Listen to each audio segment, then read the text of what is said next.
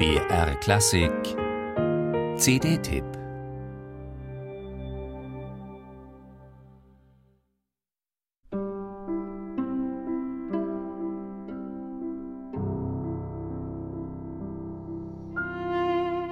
Als Dmitri Schostakowitsch im Mai 1933 seine 24 Präludien für Klavier Opus 34 selbst uraufführte, war er 26 Jahre alt.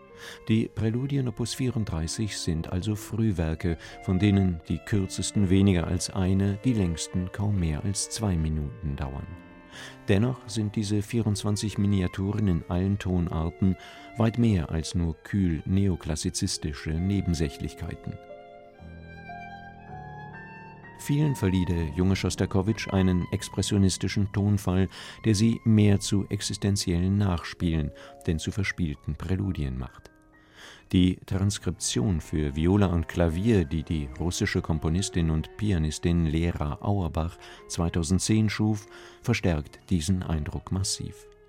Auch wenn der hintersinnige Humor, der in dem halbstündigen Zyklus immer wieder durchscheint, keineswegs verloren geht, so überwiegt doch stärker noch als im Original eine nachdenklich dringliche Ausdruckstiefe. Das hat viel mit dem Klang der Viola zu tun, ganz speziell mit den Klangfarben, die die wunderbare Kim Kashkajian ihrem Instrument entlockt.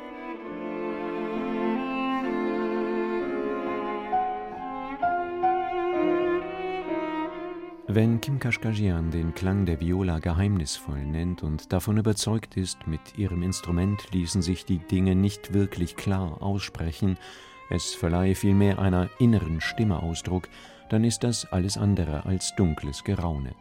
Es beschreibt vielmehr recht präzise den klanglichen Eindruck, den das Spiel dieser großen Musikerin hervorruft. Die so unterschiedlichen Ausdruckswelten der 24 Präludien durchschreitet Kashkajian mit einer dunkel tembrierten, herben und ausdrucksstarken Sonorität, zugleich mit einem riesigen Spektrum an Klangfarben. Kein Wunder, dass dieser Klang Lehrer Auerbach so faszinierte, dass sie Kim Kashkajian 2013 eine viersätzige Sonate auf den Leib schrieb und auch widmete, mit dem geheimnisvollen Titel Arcanum.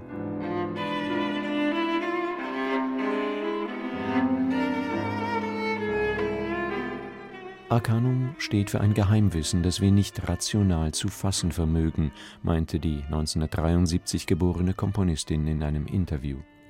Arcanum setze sich mit dem Tod auseinander, mit den Fragen nach dem Jenseits, denen sich jeder Mensch stellen müsse. Damit mag Auerbach etwas geheimnisvoll orakeln, das musikalische Resultat dieser Überlegungen aber ist ein über vier Sätze hinweg hochgradig beeindruckendes und vielschichtig komplexes Werk, dem man 22 Minuten lang gebannt lauscht und folgt. Kim Kashkajian spielt es mit aller Hingabe und Expressivität, aller technischen Virtuosität und klanglichen Nuanciertheit, die sich eine Komponistin wünschen kann. Lehrer Auerbach ist sich selbst am Flügel ohnehin eine exzellente Interpretin. Der Viola hat sie mit ihrer Schostakowitsch-Transkription wie mit ihrer Sonate zwei großartige Repertoire-Erweiterungen geschenkt